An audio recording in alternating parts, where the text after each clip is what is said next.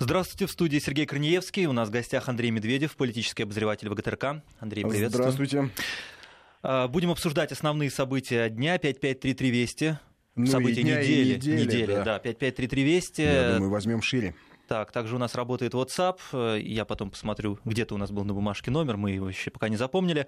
5533 Вести. И еще у нас, конечно, Твиттер Вести, подчеркивание FM. Отлично ты прорекламировал нас. У нас есть WhatsApp, но мы пока Я, не ска- но э, номер мы вам пока не скажем. Коллеги унесли просто, конечно, бумажку, да, может быть, принесут потом. А, начнем. Э, На этой неделе достаточно громко прозвучало заявление Рамзана Кадырова. Он потребовал в общих чертах, если сказать, избавить священные книги от судебных вердиктов. Ну, это, скажем, не самое громкое заявление Рамзана Кадырова за прошедшую неделю. Да, ну я вот так вот обобщил, да. заявление было чуть пожестче, да, когда Мгм. он, скажем, а, а, как бы это сформулировать, а, очень жестко назвал судью и прокурора, которые вынесли решение о запрете книги «Мольба к Богу», ее значение и место в исламе. Произошло это на Сахалине. Судья Южно-Сахалинского суда Наталья Перченко по иску прокурора Белобровец вот признала эту книгу экстремистским материалом, за что Рамзан Кадыров назвал а, людей, которые вынесли это решение, словом «шайтаны». А, вот. Да, ну, это- из это песни, история. из песни слова не выкинешь, да. А, вот э, что интересно, например, глава Ингушетии Юнусбек Евкуров, он а, тоже осудил решение Южно-Сахалинского суда, но осудил его, в общем, а, строго, но сдержанно. Он сказал, что это а, а, крайне необдуманное решение, и совершенно не факт, что завтра такие же необдуманные решения, уже эта цитата не появится и в отношении Библии, Торы и других священных писаний.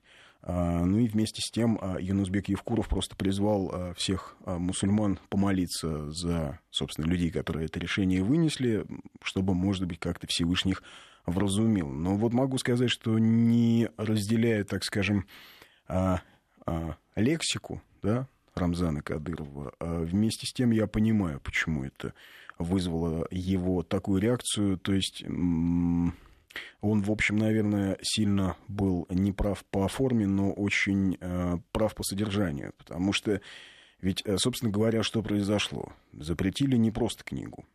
Запретили книгу, э, где содержались цитаты из Корана, и, собственно, экстремистскими в рамках экспертизы были э, названы цитаты как раз-таки из, Кор- цитаты из Корана. То есть не цитаты из каких-то исламских богословов, которые можно трактовать так или иначе, а именно цитаты из Корана. Причем, опять же, э, какие цитаты? Одна — это «Тебе мы поклоняемся, и тебя мы молим о помощи». Это строчка из первой главы, из первой суры Корана, которая называется «Аль-Фатиха», открывающая книгу. По-арабски эта строчка звучит «Якана абду ва якана стаин».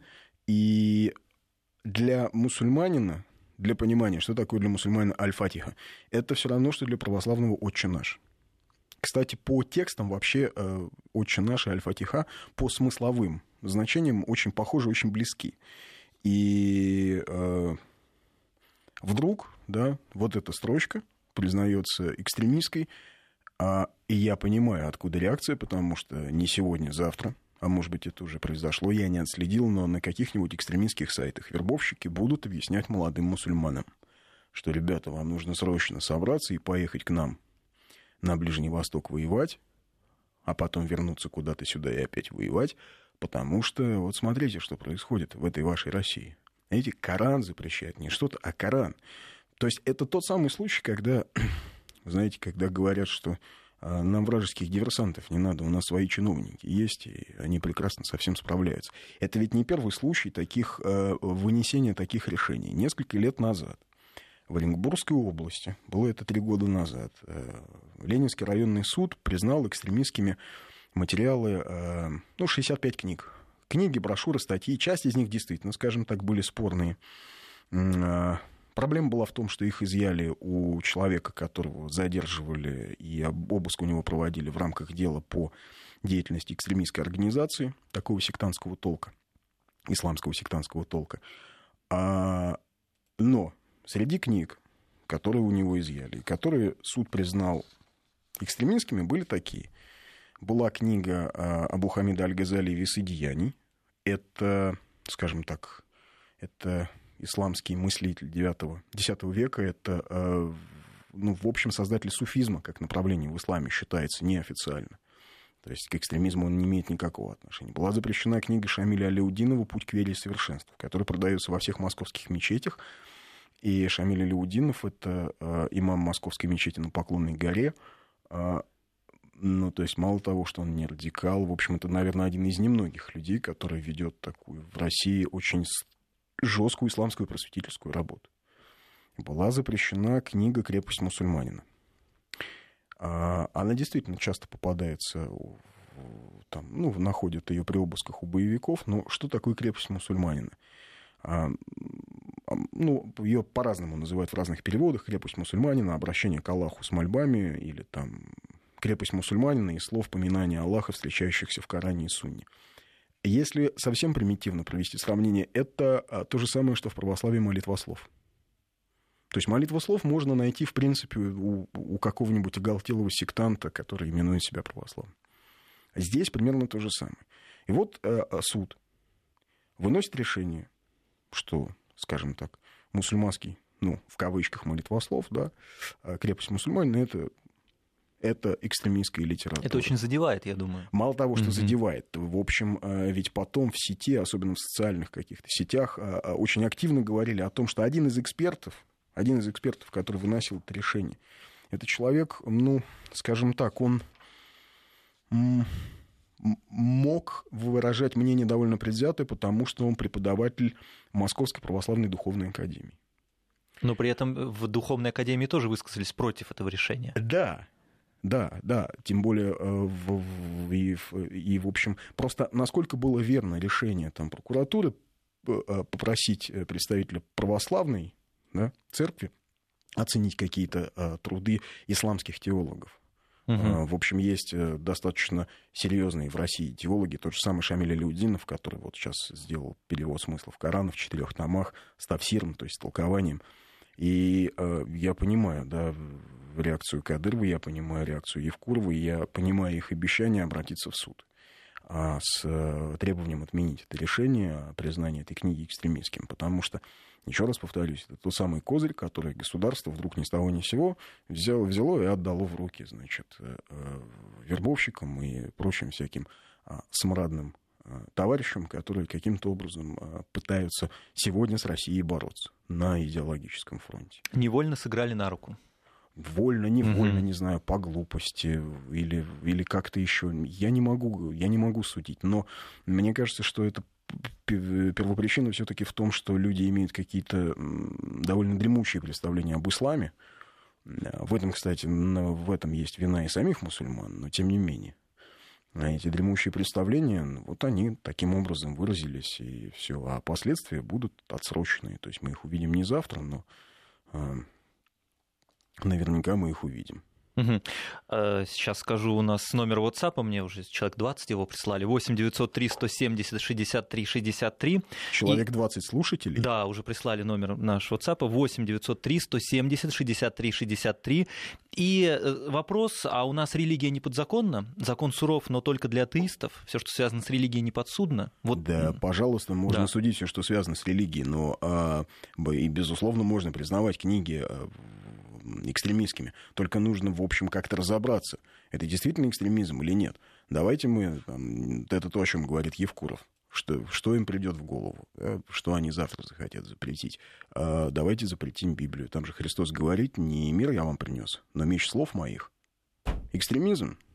Ну, можно сказать, да. Ну, экстремизм mm-hmm. же. А весь Ветхий Завет, это Слушайте, очень особенно суровое, да. после а, исхода евреев из Египта, угу. там все сурово. Там суровые дядьки с оружием, отстаивают свою свободу и идентичность.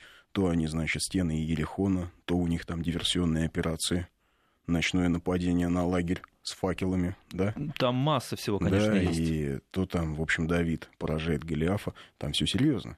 Это такая одна, как мне некоторые шутят или не шутят, одна из первых книг по военному искусству, Ветхий Завет. Но, ну что, давайте запретим. Угу. Да, такой ответ. Э, не будем далеко отходить. наверное, от таких вот тем больше духовных. А, бог Кузя. Бог Кузя, да. да. Задержали на этой неделе как раз-таки секта. Вот мы вот. чуть упомянули секту. Угу. Задержали э, так называемого бога Кузю. Да, Андрей Попов, лидер этой секты, вины не признает собрал много денег а со своих последователей. Не, он выше всего этого. Да, он выше этого, да. У него 40 миллионов 100 тысяч долларов, может быть, это не все деньги, много квартир у него, женщин, и непонятно, как на это ведутся люди. Не могу. Вот это, пожалуй, тот вопрос, который меня самого ставит в тупик, угу. потому что надо видеть этого бога Кузя, надо видеть он Андрея неказист, Попова. Да. Um, он неказист, и да ладно, неказист. Знаете, он неубедителен в этом своем внешнем виде. Угу. Но ведь люди ему жертвуют деньги, люди идут за ним, люди... Слушайте, в его секте были какие-то женщины, их было довольно много, и они с ним состояли, многие из них, в каких-то отношениях. То есть для меня это совершенная загадка, каким образом, что может произойти с человеком, что его может подвигнуть на то, чтобы он пошел вот за таким а, сомнительным лидером. Не знаю. А, просто но это психическое заболевание, наверное, должно да, быть. Скажем, когда, когда, понимаете, когда был, например, Помните, был такой Гробовой, товарищ Гробовой, mm, который конечно, обещал он, да. оживить э, детей Беслана, и другим людям он обещал оживить родственников. Да, часть людей там, конечно, попадали к нему, потому что, а, ну, скажем, наш коллега Борис Соболев записывал женщину, у которой погибла вся семья. Ну, вот так случилось в ДТП. Погибла невестка, сын и двое внуков. А ее адепты Гробового, ну, мошеннической этой секты, на, на этом и подловили. И ей нужно было во что-то верить. Вот так получилось. Она там, ну, советского, э, из советской эпохи человек, да, человек там, наверное, атеистического склада. А вот здесь ей нужно было за что-то цепляться. Нужна была какая-то соломинка, чтобы как-то жить дальше. И вот да, она сама себя с их помощью убедила, что дети не погибли, а где-то живут выполняет угу. какую-то секретную миссию этого гражданина Гробового. А здесь, в общем, тоже, наверное, я так понимаю, э, судя по тем материалам, которые я видел и читал, э, так называемый бог Кузя, он торговал путем к спасению. То есть... Э, Но он говорил, что вот это вот все деньги, квартиры, это все не нужно, это мусор. Перепишите их на меня. Конечно. Как-то вот а так. у него, да, он, в общем, а, а, ваши вот эти, значит, деньги, там как-то как-то все эти деньги и грехи на себя возьмет. Да, угу. понятно. Но ведь очевидно, что это тоже должно быть определенное психическое состояние у того, кому это говорят. Не думаю, что ты согласишься завтра переписать на меня свою квартиру. Я тоже не думаю. Вот. Значит... Посмеялись мы, да. Поэтому, да, ну, а как бы ни было, понимаешь, э, штука-то в чем? Любое сектанство — это вещь такая за гранью, как бы это ни называть, поклонение богу Кузи или поклонение там некой сегодняшней вот этой идеи необандеровской, которая на Украине, да, культивируется, mm-hmm. тоже в некоторой степени сектанство, да, где а, ведь а, а, это не я говорю, это эм, митрополит Унианской церкви Андрей Шептицкий в 1941 году писал, что а, бендеровский тризуб – это антихристианский символ, потому что раз вы ему поклоняетесь больше, чем кресту, то есть э, этому языческому символу, поганскому символу, как он писал, это, это неправильный, это уже неправильный путь. И не может быть лозунг э, «Украина по надусе», или там «Слава Украине, героям слава», потому что «Слава Украине» в основе своей это переделанный э, э, церковный призыв похвалы «Слава Иисусу Христу». И если «Слава Украине» стоит выше «Слава Иисусу Христу», полагал Шептицкий, иерарх, э, первый иерарх э, э, униатской церкви на Украине, в 1941 году он писал, я замечу, это тоже, в общем, человек с э, не самой чистой биографией. Это человек, который писал письма Гитлеру а, похвальные. Ну, потом, правда, писал Сталину через три года. Ну, в, и зависимости, нашим. Угу. ну, в зависимости от того, кто наступал. Угу. Да, но тем не менее. А на тот момент, вот в 1941 году, это чрезвычайно влиятельная фигура, и он говорил, что это сектантство, что это разрушительная идеология. Ну, и неважно, там, Бог Кузя, или мы там полагаем, что Бандера и Украина по надусе, или мы там, за новыми гаджетами бежим в дикой панике и, и чтобы быть первым, потому что Ну да, вот э, Apple же презентовал, и сейчас уже занимают очередь за неделю. В Канаде, кажется, какой-то парень занял очередь. Тоже достаточно ну, нездоровая ситуация. Можно найти параллелями? Можно, конечно. Угу. Ну, по, по, по этому поводу да, довольно много шуток, что, в общем, использование там, той или иной техники это, это в некотором роде сектантство. Я, я причем совершенно всерьез. Я видел людей, которые мне доказывали, что именно техника Apple то есть это, это совершенно другой уровень э, там, взаимодействия, там, не знаю, коммуникации и так далее. Мне это кажется несколько странным в век технологий. Ну, то есть я понимаю, там, в конце 19 века телеграф угу. и белловский телефон. Это да, совсем это другой уровень, да. Действительно казалось, угу. что это ну вот э, Хаббард же говорил, если ты хочешь заработать миллиард, создай свою религию. Фактически да. можно сказать, что и Стив Джобс ее создал. Ну, отчасти. Угу. Отчасти, ведь, собственно, смерть Стива Джобса. Можно найти параллель, да. Да. Когда по всему миру э, был этот флешмоб, э, помнишь, можно было скачать себе на iPhone или iPad э, свечку. Mm-hmm. Ну, вот э, скриншот, горящая mm-hmm. свечка. Да, э, такой мувик. И, mm-hmm. значит, люди выставляли свои айфоны, где-то там собирались вместе и обсуждали. Такие как бы часовни, что ли, делали? Ну, нет? часовни не часовни, но угу. люди собирались вот э, как-то через соцсети, встречались в каких-то местах. Э, а, действительно, там, с одной стороны, там, скорбили, по Стиву, скорбили по Стиву Джобсу, и без, без относительно Стива Джобса он действительно э, невероятно крутой чувак, он действительно совершил там прорыв и революцию. Но я не о нем, я об отношении людей к тому, к ситуации, да, что они делали. Угу. И вот эти сборы с, со свечками на э, экране айфона или айпэда, ну, это да, это какая-то новая церковь. Ну, это смотрелось, конечно, я представляю. Но дело в том, что э, непонятно, а вот он сам это понимал, он это культивировал, или это просто само произошло, и к этому Apple не приложила руку, что ли? Только когда уже увидели тенденцию, стали ее развивать но тенденция зародилась сама. Или нет? Потому что в, сектах обычно же специально это культивируется. Но есть... вообще а, многие сегодняшние мировые корпорации это отчасти секты. Ведь э, если мы посмотрим рекламу, а, нас реклама убеждает не в том, что а, некий товар это здорово полезно. То есть не только в том, что некий товар это здорово полезно, это хорошо. Э, обладание этим товаром тем или иным, машиной, гамбургером, жвачкой, зубной пастой, вводит тебя, э, ну вот это видеореклама, а, она зрительно выстроена так, что обладание вот этим вводит тебя в некий определенный круг. Избранных. Избранных или угу. неизбранных. Э, то есть это некий круг людей, э, в котором ты вдруг оказался. А сделать это довольно просто. Ты купил машину новую или ты э, купил новую одежду, или что-то еще такое материально потребительское в твоей жизни произошло, что кардинально изменило твой статус и твои взаимоотношения с миром. А вот понятно, что в этой модели там это такая квазирелигия. Никакого бога в ней нет, ничего в ней нет. Это совершенно в чистом виде подмена понятий. Это любому религиозному человеку понятно. Но даже нерелигиозный человек все равно рано или поздно начинает видеть в этом какую-то лукавую историю вот во всей этой схеме.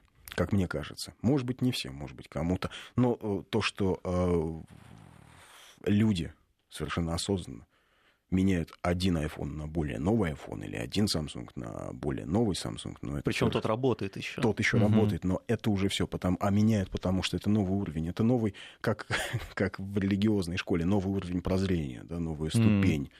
Конечно, здесь же то же самое. Ну, как... саентологов это есть, да, а, новый уровень. Ну, да, это раз. есть у саентологов, угу. это есть там в тех же самых суфийских орденах, да, это есть в буддизме, а, во многих уровень, э, вот эти некие ступени на пути. Вот. Только другое дело, что э, там, в суфийских орденах или, скажем, а, в буддизме э, все равно вершина всего это любовь. Любовь mm-hmm. к Богу, любовь к человеку, да, и ты там становишься носителем этой любви. А здесь ты начинаешь максимально любить потреблять вещи. Такие э, покупать их. Ну да, сублимация. Угу. В чистом виде подмена понятия. Да, 553320, 8 903 170 63 63 это наш WhatsApp. Об Украине заговорили, Россия готова предоставить Украине скидку на газ сразу на два квартала. И у нас слушатели спрашивают, а зачем мы прям пытаемся вот как-то вытянуть Украину, помочь им? Хотя Яценюк же говорит, я буду покупать по реверсу, это будет гораздо дороже, да ну ничего страшного, и тем более все не купим, кому-то придется мерзнуть. Вот. Ну, а вот я, ситуация, кстати, да. слышу и другое и читаю в соцсетях другое, а почему мы им вообще помогаем? Да, да зачем? Они же такие сики, угу. да вообще они фашисты, да вообще они все. Я не знаю, могу выразить только да. свою точку зрения, потому что эм, с моей точки зрения, как, как я вижу ситуацию, мы помогаем, потому что мы один народ. Все равно мы от этого никуда не уйдем. Мы можем сколько угодно говорить. Да, мы не такие, но это как в семье. Если у вас брат а, забухал или вступил в секту. Вот, угу. вступил в секту. Отвернемся ли мы от него, да, скажем ли мы там родному, или, хорошо, двоюродному брату, скажем, ну ладно, так хочешь там, оставайся со своим богом Кузей, так тебе и надо. А, и еще там будем над ним смеяться. Наверное, нет.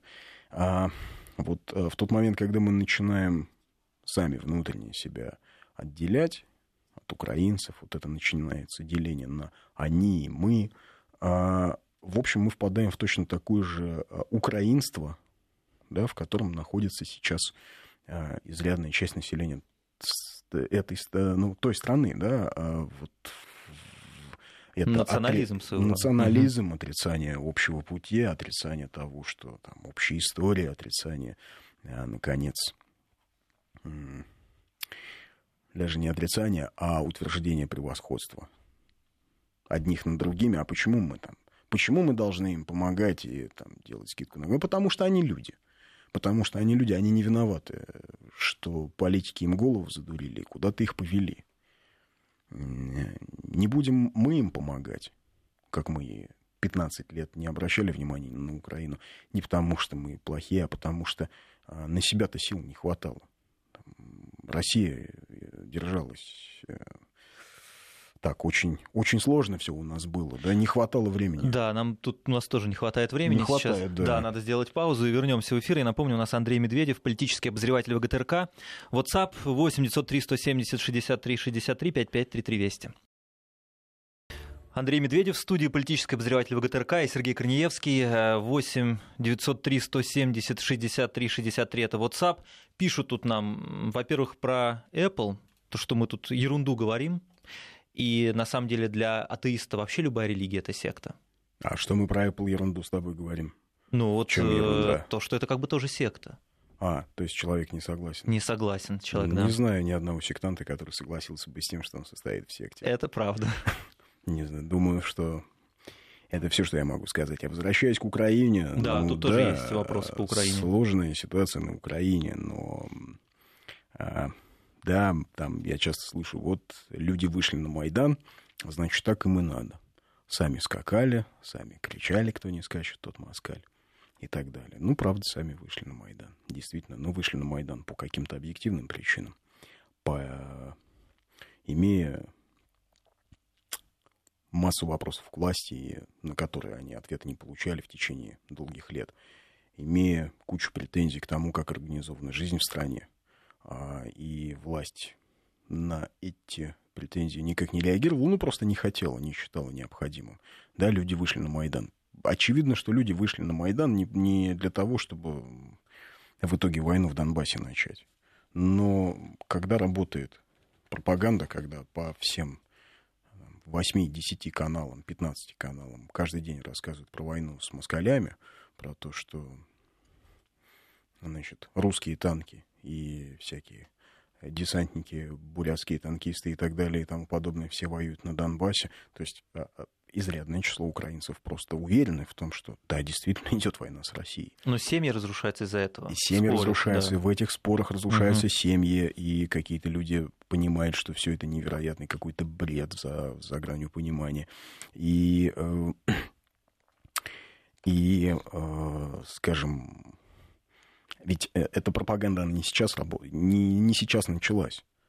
25 лет, 24 э, года после развала Союза издавались учебники. Учебники, основанные на концепции Грушевского о том, что Украина никогда не была Россией, что Украина была всегда, что не было никакой Киевской Руси, что Киевскую Русь правильно называть Украиной, потому что и вообще противостояние московских и там, волынских князей или московских и киевских князей это еще древнее 12-13 века борьба с москалями, москалей а, с независимой Украиной. Вот на основе этого писались учебники. Серьезные люди получали академические звания, становились профессорами, академиками.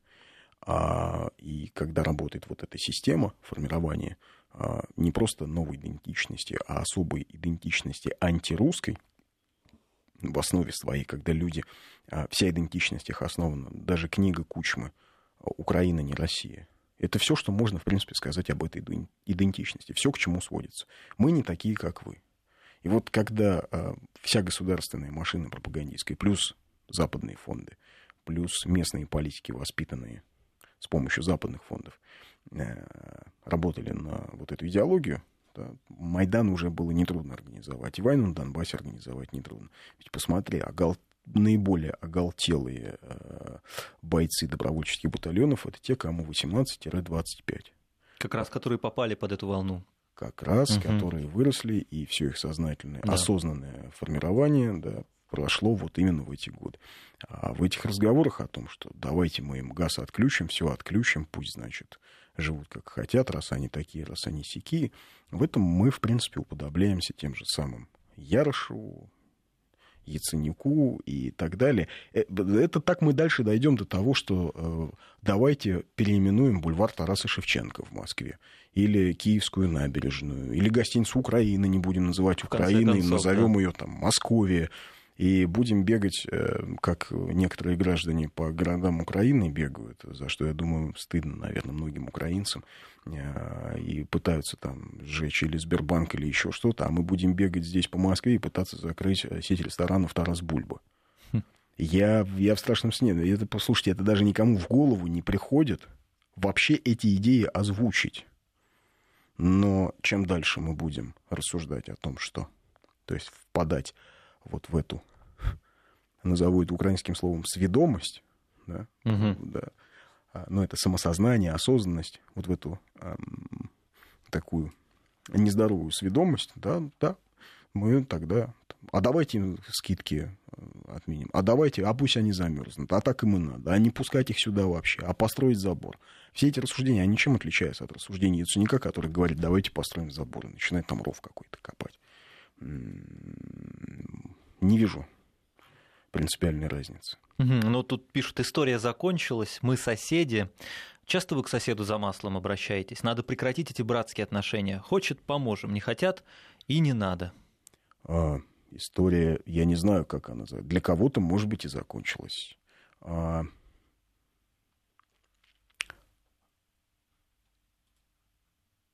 Она закончилась почему?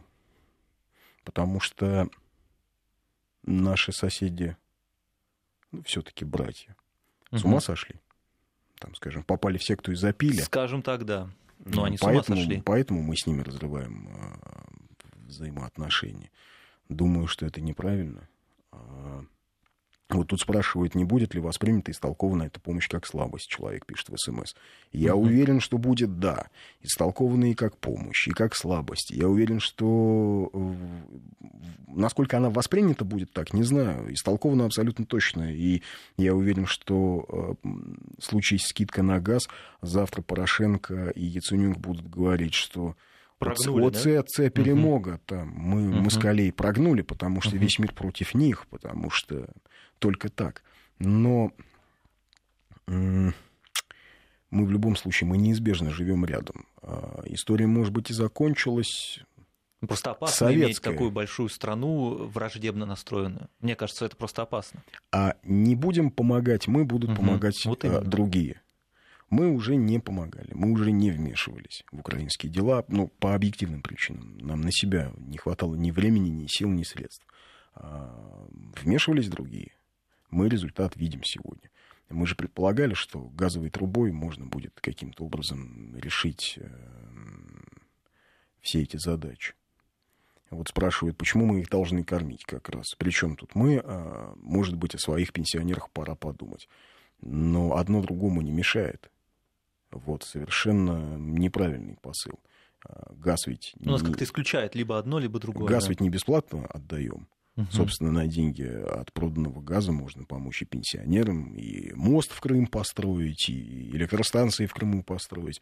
И принципиальной разницы нет, кто даст эти деньги. Украинское правительство, а у, которых их, у которого этих денег нет, или Еврокомиссия, которая вынуждена дать деньги для заполнения газовых хранилищ э, Украины, потому что иначе просто газ в Европу не попадет. Для России здесь не принципиально. Но а, отрезать от себя Украину, говорить, что это отрезано, что все это вот потерянные, э, потерянные люди, э, они ведь, ведь все, что придумано для Украины, на самом деле точно так же подходит и для России. Это деление на они и мы в корне неправильное, потому что они это и есть мы. Мы это и есть они.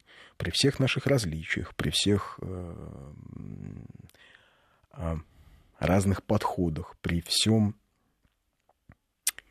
Понимаете, а, я не помню, кто-то из византийских теологов а, сказал, что а, народ — это общность людей, объединенных одной историей. У нас одна история, мы от этого никуда не денемся. Наша история началась в Киеве, когда Владимир крестил не Украину, не Российскую Федерацию, он крестил Русь. И эта Русь начиналась в Карпатах на тот момент и заканчивалась в Заволжье, там, через какое-то время она заканчивалась уже вот здесь, в Москве, может быть, еще, еще дальше на северо-восток. А, от этой истории никуда не деться. Никуда не деться от истории так называемой Слободской Украины.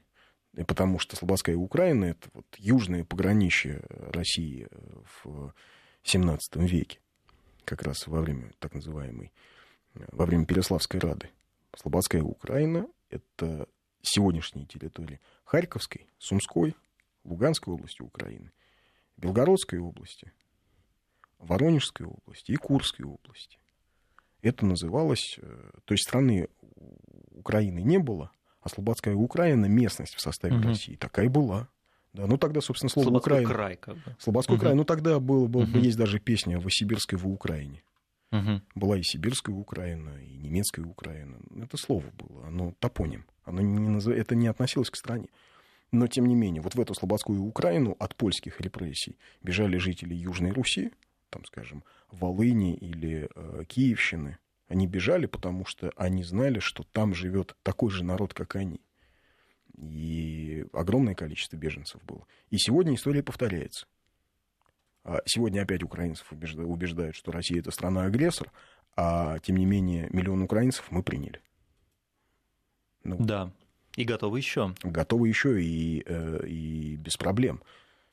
Да, сколько людей в стране, пишут нам, могут честно сказать, что у них нет корней с территории Украины? Наверное, мало. Ну, у многих есть корни с территории Украины. А... К сожалению, сейчас многие эти люди поругались со своими родственниками на Украине. Да, да.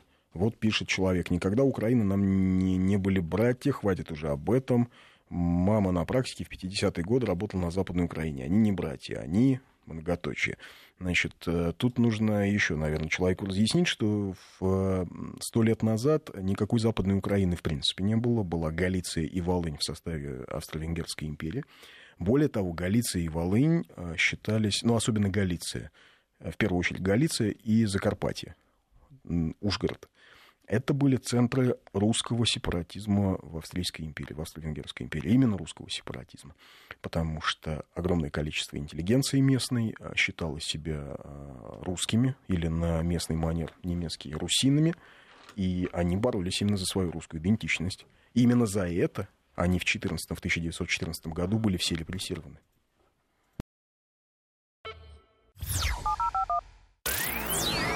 Вести ФМ. Первые о главном. Политический обозреватель ВГТРК Андрей Медведев. В студии Сергей Корнеевский. 8 903 170 63 63. Это наш WhatsApp и 553320 для ваших сообщений на смс-портал. Пишут, в корне не согласен с гостем. Это то же, что и брату, наркоману или алкоголику деньги давать якобы на хлеб и всячески поддерживать, а он 99% их пропьет. Только принудительное лечение или изоляция. Это про Украину. А, понимаю. Угу. И человек имеет право на эту точку зрения. Я же ни на чем не настаиваю. Не согласен, отлично, имеет право быть не согласным. Что, Видеть, интересно, имеется в виду под изоляцией? Я не знаю, что да. имеется в виду под изоляцией. Я знаю, что Западная Украина, например, мы вот начали говорить до рекламы угу. про Западную Украину, что в 2014 году в Австро-Венгерской империи Львов считался центром, Львов и Ужгород считались центрами русского сепаратизма. А, да, безусловно, уже там сформировалась э, прослойка интеллектуалов и студенчества, и даже крестьян, которые считали себя украинцами. А, отчасти это значительную роль в этом сыграли поляки, которые были губернаторами Галиции всегда, особенно граф Глуховский. Это было выгодно полякам? Это было выгодно австро-венграм, угу. это было выгодно полякам. Для Австро-Венгрии это был такой экспортный проект политический, то есть создать нацию антирусскую, и эта нация вот каким-то образом будет русским противостоять. У, Австро- у Австро-Венгрии был вообще проект создания отторжения Малороссии, то есть всей Южной Руси от Российской империи и создания Киевского королевства.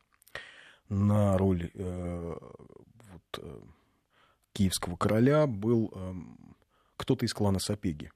По-моему, Лев Сапега был э, предназначен. А внутри, в общем, любой сепаратизм Австро-Венгерская империя, конечно же, подавляла, а, но при этом а, принцип «разделяя властвуй» и натравливание хорватов на сербов, а, румынов на венгров и украинцев на русских, вот это все прекрасно работало так внутри проще империи. управлять, конечно. конечно. И э, даже несмотря на то, что в 2014 году Австро-Венгрия развязала страшный террор, чудовищный террор в Галиции против русских когда без суда и следствия были уничтожены тысячи людей, а когда в первый день только во Львове было арестовано 3000 представителей русской интеллигенции, или как их называли на немецкий манер, русинской интеллигенции. Кстати, вот сейчас там говорят, некие русины в Закарпатье живут. А для понимания, это русские. Просто уже привычка языковая такая сложилась.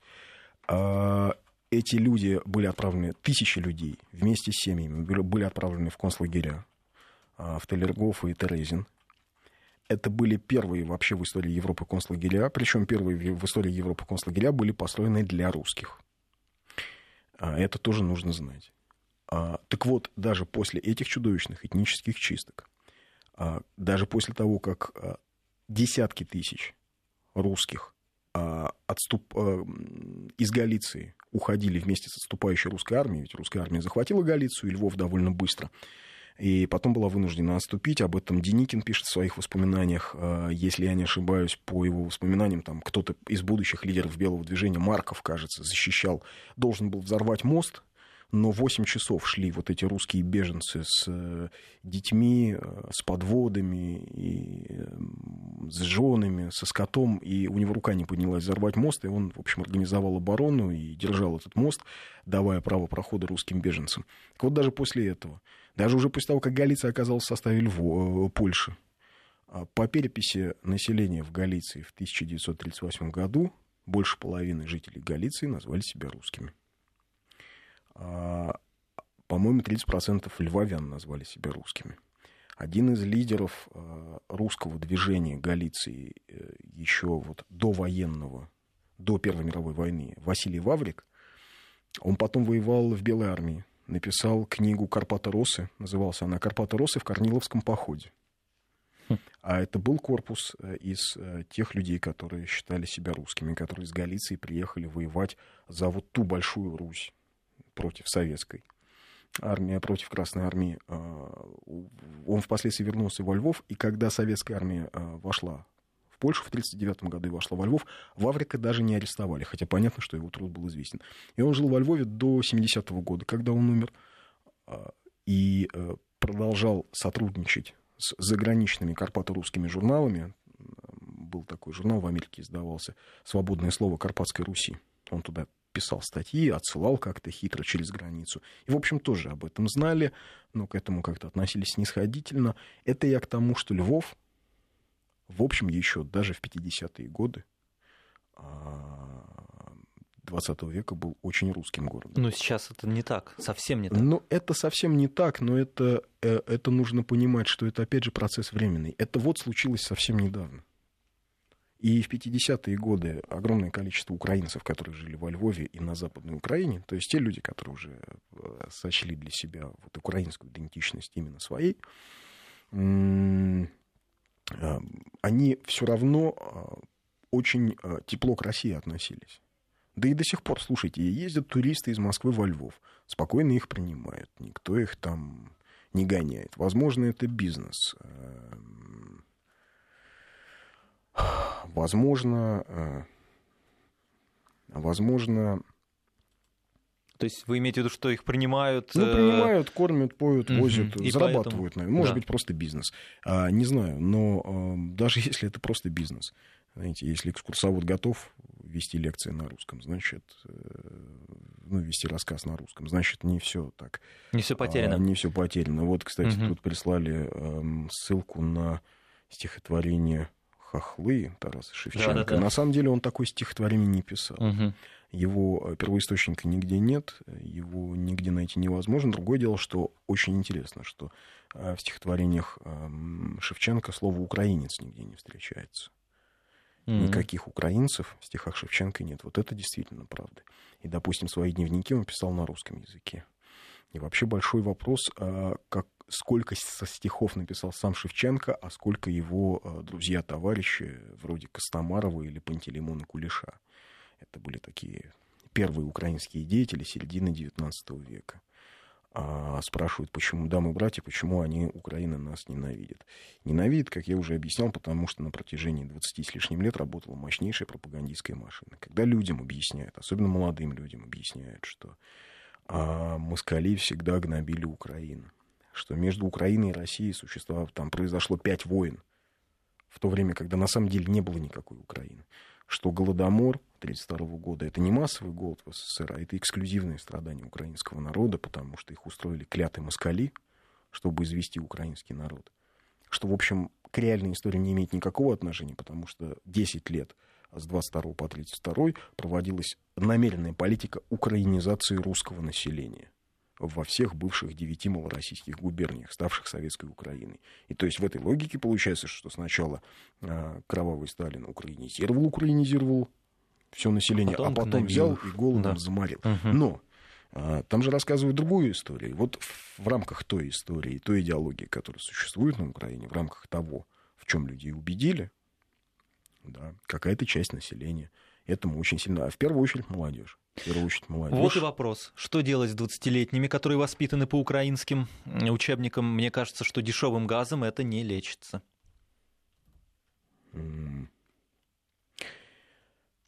Это большой вопрос, что делать. То есть они ну, не, не ценят. Понятно.